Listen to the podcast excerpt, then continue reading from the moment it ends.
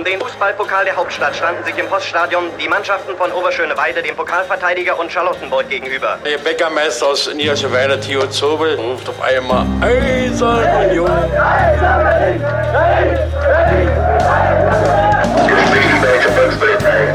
Eine Bankbürgschaft aus Unions Lizenzunterlagen hatte sich als gefälscht herausgestellt. Union ist gerettet. Union ruft alle Berliner Fußballfans dazu auf, sich am Räumen des Stadions von Schnee und Eis zu beteiligen.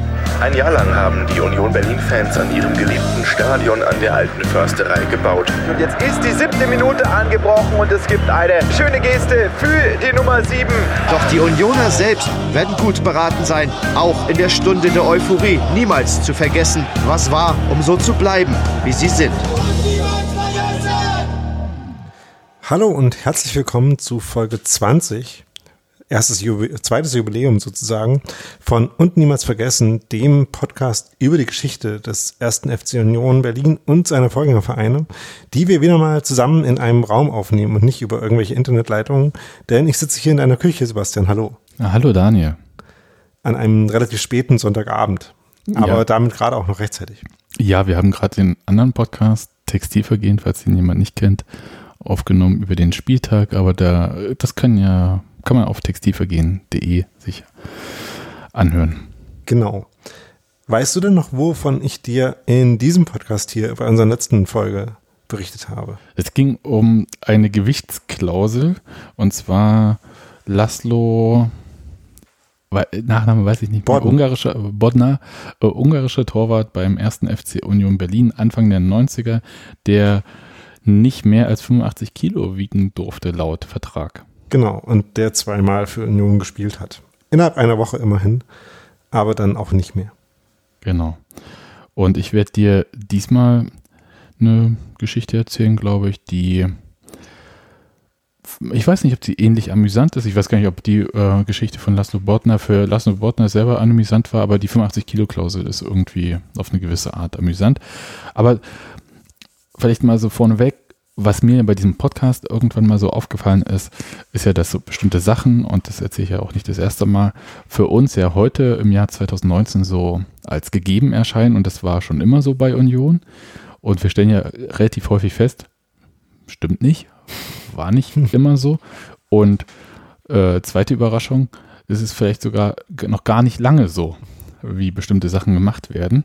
Und das geht natürlich auch um dieses Stadionerlebnis bei Union. Wir erinnern uns, ähm, Fußball pur, das ist im Prinzip das, was unter Präsident Dirk Zingler so Einzug gehalten hat und was heute wie so ein, das war schon immer so bei Union, gerade auch in der Außenbetrachtung so dargestellt wird, aber auch in der Innenbetrachtung wird es halt auch so äh, wahrgenommen. Wir haben das schon immer so gemacht, aber in Wirklichkeit stimmt es ja eigentlich gar nicht so. Ja, und was ja von außen vor allem auch den Eindruck der Nostalgie äh, befördert. Genau, So, das ist wie früher. Fußball wie früher, obwohl das auch für, für früher nicht stimmt. Und da gibt es heute wieder so eine Geschichte, bei der man vielleicht glauben könnte, hm, die würde heute so bei Union nicht mehr stattfinden. Ähm, nicht nur, weil sie äh, auf eine gewisse Art halt natürlich auch äh, chaotisch ist, sondern weil sie auch so ein bisschen nicht zu dieser ganzen Nummer äh, Fußball pur passt. Ich habe das Wort Chaos erwähnt. Kannst du dir ungefähr vorstellen, in welcher Zeit das spielt? Ich tippe mal 90er. Ja, das habe ich dir jetzt extra so gesagt, ist aber nicht 90er, Ah, ist knapp danach. Und ich mache mal einen O-Ton an, äh, damit wir so ein bisschen uns mal reinhören können, worum es denn eigentlich so geht.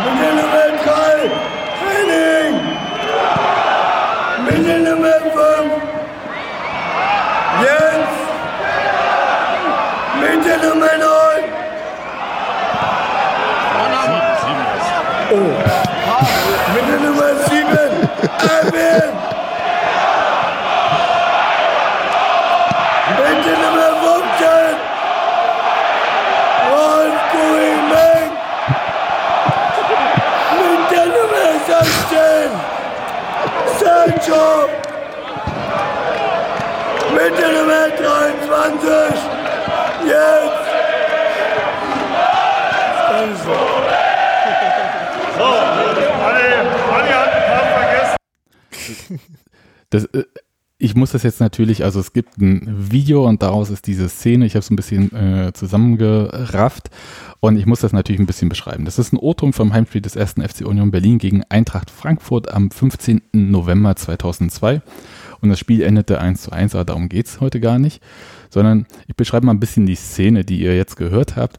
Der Frankfurter Fan Manfred Berti Adelmann, den ihr da äh, gehört habt, wird von Maskottchen Ritter Keule und von ähm, Daniel Blauschmidt, besser bekannt als Boon, auf den Rasen vor den Frankfurter Gästeblock begleitet. Dort legt er einen Striptease hin. Wir sehen, wie er oben blank zieht, sehen die vielen Tattoos auf seiner Brust und so weiter und den behaarten Rücken. Dann lässt er die Jeans fallen. Man sieht seinen Tanga, wie er zum Vorschein kommt. Und dann sieht man so einen schwarzen Balken. Man sieht, wie Boon so nach vorne guckt, äh, da, also weil Boon den Balken natürlich nicht sieht und so, naja, äh, so ein, ich sag mal, mäßig begeisterten Blick darauf wirft. Und die Gästefans singen, das haben wir ja gehört, Ole Super Adelmann. Und außerdem darf er neben Steinensprecher André Roller auf dem Rasen stehen und die Aufstellung der Frankfurter Eintracht nicht ganz äh, sicher, wie wir gehört haben, äh, vor, verlesen. Und da ist natürlich dann auch Jens Keller, der spätere Union-Trainer, äh, noch dabei. Und die Frage eigentlich, und das ist dann die Geschichte, was war da eigentlich bei Union schiefgelaufen, dass es dazu kommen konnte, was äh, da im Spiel gegen Frankfurt so ablief. Und das ist eine wirklich, ich finde im Nachhinein witzige Geschichte, aber ich glaube, heute würde sie so nicht mehr stattfinden. Und alles fängt eigentlich damit an, dass Union im Oktober 2002 bei eBay eine Aktion sta Auktion startet, bei der ein Platz auf der Trainerbank versteigert wird. Und zwar auf der Trainerbank des ersten FC Union Berlin. Oder Trainerbank, Ersatzbank, you name it. Hier die damalige Ankündigung des Vereins. Der erste FC Union gibt ihnen die Möglichkeit, beim Zweitliga-Heimspiel gegen Eintracht Frankfurt am Freitag, dem 15. November 2002, um 19 Uhr den Platz direkt neben Trainer und Spielern einzunehmen, die Pressekonferenz live im Pressezelt mitzuverfolgen und anschließend im VIP-Bereich mit einem Bierchen und einigen lokulischen Spezialitäten noch einmal mit den Spielern über das Spiel zu diskutieren. Die haben sich bestimmt gefreut. Ein wichtig, ist noch nicht fertig, äh, noch ein Punkt kommt. Einen Parkplatz für Ihren Pkw stellen wir Ihnen selbstverständlich auch zur Verfügung. Ne? Bier trinken, Pkw, ist auch wirklich, äh, sind da. Parkplatz. Ja, äh, Parkplatz, lass da stehen. Genau. Äh, das war so die Ankündigung, äh, wie Union das äh, rausgebracht hatte. Und der Pressesprecher, damals Lars Töffling, sagte dazu, das Geld kommt dem Verein zugute, das soll vorerst eine einmalige Aktion bleiben. Wir wollen unseren Fans was Sensationelles bieten. So, weiß ich natürlich. Was war das eigentlich jetzt so, so für eine Zeit 2002? Also Union spielte offensichtlich in der zweiten Bundesliga. Es war die zweite Saison. Die erste war ja relativ erfolgreich gelaufen. Die zweite ließ sich relativ schlecht an. Und wir befinden uns in so einer Zeit, so ein, in so einer Zwischenzeit gerade. Union, kann man schon sagen, befand sich in einer sportlichen Krise. Und nach dem 0 zu 7 in Köln, das kennen wir im Union-Sprachgebrauch als Jans, Jans enge Kiste, Kiste. Ähm, wurde Trainer Georgi Vassiev entlassen. Und zunächst übernahmen dann Co-Trainer Ivan Tischanski und Klaus-Dieter Helbig. Und klassische Interimslösung, möchte man jetzt so äh, im Nachhinein sagen, zumal Tischanski gar keinen Fußballlehrerschein besaß. Doch, und das ist jetzt eigentlich interessant, aber ich habe es nicht weiter verfolgt. Er bekam von der DFL eine Ausnahmegenehmigung bis Saisonende. Also das würden sie heute auch so nicht mehr machen, glaube ich. Es sei denn, es gibt so ernst, ernste Gründe. Aber wenn du selber einen Trainer entlässt, ist es eigentlich für die DFL heutzutage kein ernster Grund mehr. Und Präsident Heiner Bertram hat sich, sagen wir mal, freundlich widersprüchlich verhalten. Der sagte beispielsweise in einem Pressegespräch, er, also Ivan Tischanski, ist kein Notnagel. Herr Tischanski hat bei uns die Möglichkeit, für längere Zeit Cheftrainer zu bleiben. Und im gleichen Gespräch sagte er aber auch, Union sucht keinen Trainer mehr, wir haben zwei Trainer, die Gewehr bei Fuß stehen. ähm, das waren äh, damals äh, nachweislich Uwe Erkenbrecher und Mirko Votava. Andere Trainer, die Union angefragt hatte, und zwar halt so semi-öffentlich wohl, also es war auf jeden Fall bekannt, wen sie angefragt hatten, war Hermann Gerland, Stefan Kunz und Falco Götz und die hatten aber alle abgesagt. Also unterschiedlich äh, stark, aber teilweise mehr qualifiziert als Mirko Votava. Da, äh, darum geht es jetzt in diesem Podcast nicht und deswegen möchte ich da auch nichts weiter dazu sagen. Aber Dann nehmen wir hab- das mal als Teaser für irgendwelche späteren Folgen, die bestimmt Ja. noch mal kommen Ich habe werden. eine sehr starke Meinung zu dem Thema, die vielleicht nicht so weit weg von deiner ist. Wie, also wie fand Ivan Tischanski denn in dieser, ich sag mal, für ihn recht prekären Situation die Nummer mit der Versteigerung? Der war null begeistert Stellt sich raus. und sagte, sollen bald die Zuschauer auf der Trainerbank sitzen und die Trainer bei den Zuschauern? Ich habe dafür kein Verständnis. Sowas ist nichts für die Bundesliga. Auch so eine Sache, die heute bei Union nicht stattfinden würde, dass die einen das machen und die anderen das scheiße finden oder umgekehrt und dann auch noch öffentlich Eben. darüber reden. Das erste vielleicht schon, das zweite vermeidet man heute. Ja. Und wie fanden die Union-Fans das? Ja, die machten so ein bisschen Dinge, wie Union-Fans das halt vielleicht machen. Eine Fangruppe hat nämlich die Idee, den Platz zu ersteigern und diesen Platz dem gerade entlassenen Trainer Georgi Vassiev zur Verfügung zu stellen. Der bulgarische, sehr gut. ja, und es wird noch besser. Der bulgarische Trainer äh, wird äh, daraufhin vom Kurier gefragt und bringt natürlich ein klasse Statement in so einer Situation. Und zwar sagt er, ich bin zu diesem Zeitpunkt leider schon in Bulgarien. Das ist der einzige Grund, warum das aus meiner Sicht nicht klappen kann. Also ich persönlich wüsste da noch ein paar mehr Gründe, aber ich arbeite ja auch nicht bei Union, habe da auch nie gearbeitet, was weiß ich schon. Ein anderer Union-Fan aus Prag will den Platz für den damaligen Kanzler Gerhard Schröder ersteigern. Warum? Er will damit das Thema Stadion an der Alten Fürsterei ganz oben politisch ansiedeln. Denn damals war ja keineswegs klar, dass der Standort in Köpenick bleibt. Und ähm, wir wissen ja, dass der damalige Präsident Heiner Bertram durchaus ja mit einem Stadion in Berlin-Mitte geliebäugelt Ja, hat. von Äh, wegen Dinge, die heute feststehen, Ja. aber damals durchaus verhandelbar waren. Das, war- das war äh, eine, auch schon mal vorneweg, da gibt es bestimmt irgendwann mal eine Episode zu. Vielleicht sogar mehrere, weil da Ja. gibt es ja verschiedene Dinge. So. Was war jetzt bei dieser Au- Auktion passiert? Am 26. Oktober läuft die Auktion aus und um 18.20 Uhr und 53 Sekunden geht das letzte Gebot von User Q Händler, also Q, ja, Q und dann Händler ein.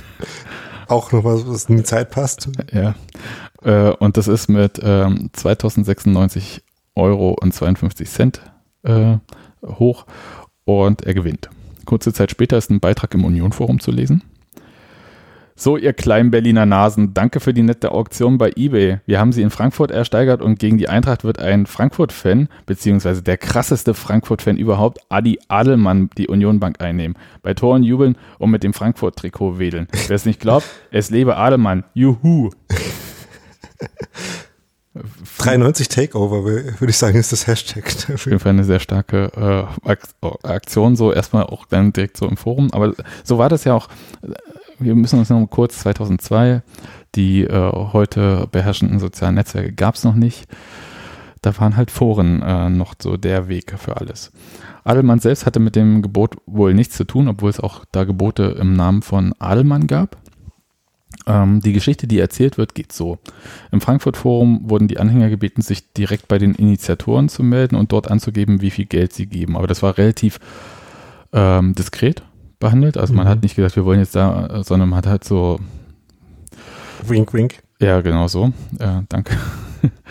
Und, ähm, und da es damals noch keine Payment-Lösung wie heute gab, irgendwie, wo man sagt, äh, hier PayPal und schmeißt mal Geld dahin und wenn es klappt, dann ziehen wir es ein, äh, mussten die Initiatoren das Geld vorstrecken und hoffen, dass alle zahlen. so, und das Motto war, wir machen den Adelmann zum Hauptmann von Köpenick. Das klingt jetzt erstmal so, hm.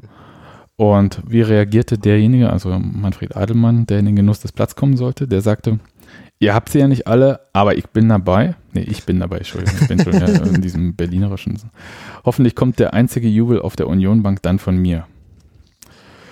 Bei Union machte man gute Miene zu diesem Ergebnis. Und Präsident Hätte Heiner, ja keiner ahnen können. Ne? ja, Präsident Heiner Bertram wurde auf der Vereinswebsite so zitiert. Das hat doch Charme, das ist Union. Ich weiß nicht, was er damit meint, weil es ist eine wirklich sehr merkwürdige Aussage, denn das war vor allem ja ein Ding der Frankfurt-Fans und äh, also es hatte mit Union ja erstmal nicht so viel zu tun, außer dass man, dass man eigentlich eine Aktion gemacht hat, die dann halt vom Gegner gekapert wurde. Also ehrlich gesagt wurde man ein bisschen vorgeführt. Aber wie auch immer. Damit könnte die Geschichte normalerweise zu Ende sein. Ist sie natürlich nicht. Denn während jetzt Union mit Manfred Adelmann so ein bisschen die Regeln für den Auftritt beim Spiel abklären möchte und so, tritt jetzt die DFL, die Deutsche Fußballliga, in Person von Tom Bender auf den Plan. Der ist DFL-Sprecher und sagt nun, das gibt die Spielordnung nicht her.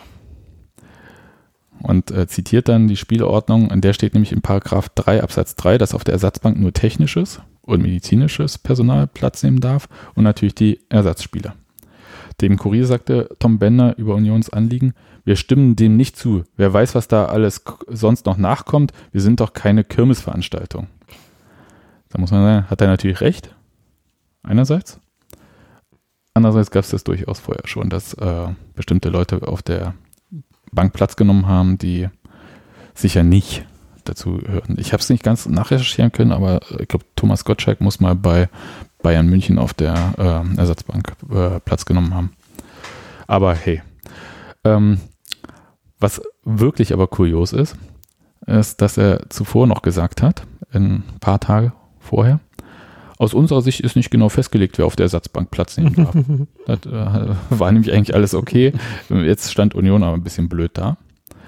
Und die regeln das dann halt wie folgt. Sie geben Manfred Adelmann einen Platz direkt hinter der Eintrachtbank, was ja auch quasi wie auf der Bank sitzen ist. Wir kennen ja die alte Fürsterei, vor allem die alte, alte Fürsterei mit dieser Dorf-Sitzplatztribüne da und lässt ihn als Co-Stadionsprecher mit dem echten Stadionsprecher andere Rolle auf den Rasen.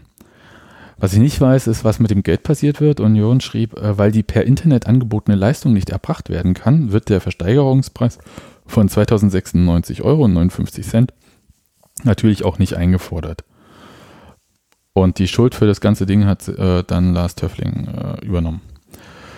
Und die Eintracht-Fans wollten das Geld dann an zwei soziale Einrichtungen spenden. Ob das passiert ist, keine Ahnung. Was wir aber wissen, zum Striptease vor dem Gästeblock kam Manfred Adelmann auf jeden Fall. Und das ist eigentlich jetzt schon so die gesamte Geschichte, aber ich habe noch so einen kleinen Exkurs. Aha. Du erinnerst dich, am Anfang hat Pressesprecher Lars Töffling ja noch gesagt über diese Versteigerung, das soll vorerst eine einmalige Aktion bleiben. Hm. So, ich kann sagen, blieb sie nicht. Okay. In dieser Saison gab es noch ein paar mehr. Angesichts der Aufmerksamkeit, die diese Aktion nämlich durch ich sag mal, die Frankfurter Aktion und vielleicht auch durch das Einschreiten der DFL. There's no such thing as bad PR. Ja, das ist wirklich, also die haben sehr viel Aufmerksamkeit generiert. Ähm, äh, dürfte sich der Verein in seinem Weg so ein bisschen bestätigt gesehen haben. Und ich habe jetzt mal so eine kurze Auswahl weiterer Versteigerungen in dieser Saison, die, und das muss man jetzt auch sagen, nicht alle auf die Kappe von Union gehen. So. Also ich weiß nicht, das hat so ein bisschen jetzt, also wer den Podcast 93 hört, der wird jetzt denken, das ist so ein bisschen wie äh, wenn der Club eine Versteigerung wäre oder so. Es wird wirklich einigermaßen absurd. Im Februar ersteigert ein User für 141 Euro einen Platz als Co-Stadionsprecher. Das hat sich ja bewährt, ne? Also das ging ja auf jeden Fall. Ähm, gegen das, äh, für das Spiel gegen Freiburg im März. Problem, der siegreiche Fan hatte zu dem Zeitpunkt noch ein aktives bundesweites Stadionverbot bis 2006. Das letzte, was ich darüber gelesen habe, war, dass Union versucht hat, bei der Polizei eine Ausnahme. Egal. Gut. Wir können jetzt den Namen nennen, aber ich denke, das ist alles vorbei und das muss man nicht nochmal aufrühren. Dann gab es, also Mirko Votava war ja, ich sag mal, nicht unumstritten, eigentlich in seiner gesamten Zeit bei Union. Und äh, der hat nicht so lang war, ne? Ja, es gab kürzere Trainer. Also kürzere. Äh, Gerade in der Zeit. Ja, es, nee, nee, es ist schon. Also der hat jedenfalls dann schon relativ bald in dieser Saison eine Torwartrotation zwischen Robert Wolnikowski und Sven ja. Beukert eingeführt. Und als er das gemacht hat, gab es auf eBay eine Fake-Versteigerung von Union. Deswegen es war, wurde so getan, als sei es Union, es war aber nicht Union. Also alles, was 2002 halt noch so wirklich lustig möglich war in der ein Platz im Tor zu gewinnen war. Und der Text lautete, und das ist wirklich witzig. Nach erfolgreicher Einführung des Rotationsprinzips im Torhüterbereich hat sich der Verein entschlossen, den Konkurrenzkampf noch zu erhöhen und auf diesem Weg einem Dritten den Einstieg in die Rotation zu ermöglichen, um den Druck auf unsere vorhandenen Torhüter zu erhöhen. Muss man sagen, dass der Verein das damals nicht so witzig fand. Und Lars Töffling hat gesagt, der erste FC Union duldet derartige Anfeindungen nicht, wird juristisch gegen diese Rufschädigung vorgehen. Maßnahmen wurden bereits eingeleitet. Das klang ein bisschen, also ein paar Tage später oder wenig später klang das auf der Vereinswebsite schon sehr viel moderater. Dort hieß es, Torhüterversteigerung geht nicht weiter. Das versicherten die Verantwortlichen dem ersten FC Union auf Nachfrage. Der Verein wird mit dem in Anführungszeichen Verkäufer Kontakt aufnehmen und den Vorfall sachlich aus der Welt schaffen. Das mit den Anfeindungen klang schon so ein bisschen nach, äh, nach ein paar Jahre vorher. Ja. Im Duktus. Hm. Naja, hab noch was. Und das ist jetzt dann so, nach dieser Saison, 2002, 2003, konnten Fans Plätze im Aufgebot für ein Testspiel Fans gegen Profis äh, ersteigern. In welchem Team? Fans natürlich. Und es gab 22 Plätze und das brachte dem Verein rund 5000 Euro und das war ungefähr so viel, wie damals Union für so ein Testspiel bekommen hätte. Und ähm, das fand auch statt und die Fans bekamen vorher auch eine Trainingseinheit mit Co-Trainer Ivan Tischanski. Also dann wieder Co-Trainer. War da Haupttrainingsinhalt bitte nicht die Leute kaputt treten, oder? Das ist mein letzter Satz nämlich auch ich sag mal, spätestens seit der Verletzung von Philipp Lahm in so einem ähnlichen Gag Werbetestspiel kurz vor der WM 2006 dürften solche Spiele eigentlich längst vom Tisch sein. Also ich glaube nicht, dass heute da jemand nochmal auf diese Idee kommt und im Zweifelsfall würde jede Versicherung oder die ähm, Berufsgenossenschaft ähm, dem einen Riegel vorschieben, beziehungsweise für etwaige Kosten vielleicht nicht mehr aufkommen. Ja, das war schon äh, meine kurze, aber vielleicht auch durchaus witzige Geschichte, äh, wie Unionsversteigerung ein bisschen in die Hose ging und aber zu einem Striptease in der Halbzeitpause führte. Auf jeden Fall sehr unterhaltsam. Und vielleicht auch ganz gut, dass mir das jetzt in einem Geschichtspodcast behandelt und nicht in dem aktuellen. Ja, das, ich, ich glaube, ich möchte sowas. Ich, ich kann mich irgendwie auch nicht mehr so doll dran erinnern, aber ich war damals im Stadion. Also es war, mh, hm, was auch immer. Gut, Daniel, äh, Zeit für unseren Feedback-Hinweis-Blog, es sei denn, du hast noch Fragen. Ähm, nee, außer vielleicht noch, was die Leute, die wir am Anfang im O-Ton gehört haben, so getrunken und gemacht haben, bevor sie das oh, gesagt hab noch, haben. Ich habe noch eine Sache. Also das weiß ich nicht, was die alle äh, getrunken haben, aber Manfred Adelmann hat tatsächlich ähm, Boone ein Bamble geschenkt. Das kann ich sagen. Und es gibt, und es gibt so Andeutungen, das dass wissen, äh, das, das ist Apfelwein. Ja, das ist äh, so ein äh, Krug für Apfelwein. Und also entweder steht er im Union-Museum oder der ist noch bei Boon, keine Ahnung. Und es gibt noch so Andeutungen, dass Manfred Adelmann auch im VIP-Bereich äh, die Hosen fallen lassen hat. Aber das weiß ich jetzt nicht, ob das halt auch stimmt. Deswegen habe ich das so ein bisschen außen vor gelassen. Stelle ich mir aber einigermaßen witzig vor nicht witzig. Ich weiß es nicht. Aber je nachdem, wie viel man äh, schon gegessen hatte. Und ich fand, was, was mir sonst aufgefallen ist, also wie umständlich damals auch noch auf äh, so geschrieben wurde, also lukullische ja, das also und so weiter. Das ist schon, äh, naja, das würde heute auch nicht mehr so sein. Ist aber auch alles schon ein paar Jahre her, 17 Jahre her. Insofern ähm, schwamm drüber. Lustige Geschichte im Nachhinein. Damals vielleicht, äh, glaube ich, bei der einen oder anderen Person hat das vielleicht schwitzige Hände hervorgerufen. Ja.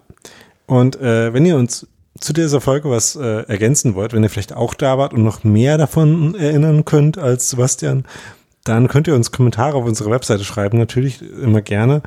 Die Webseite ist und minus niemals minus vergessen minus podcast.de und da findet ihr natürlich die Folge und könnt dann da kommentieren. Ähm, und euch mit einem austauschen, was äh, euch nur so dazu einfällt. Ihr könnt uns natürlich auch auf Twitter schreiben. Da heißen wir at unv-podcast. Äh, wir sind natürlich auch persönlich auch vertreten. Ich als da-rosbach und du als at saumselig. Und natürlich könnt ihr uns auch Rezensionen schreiben bei Panoptikum, bei äh, iTunes oder wo man sonst noch Podcasts rezensieren kann. Fünf Sterne gerne wieder. Genau.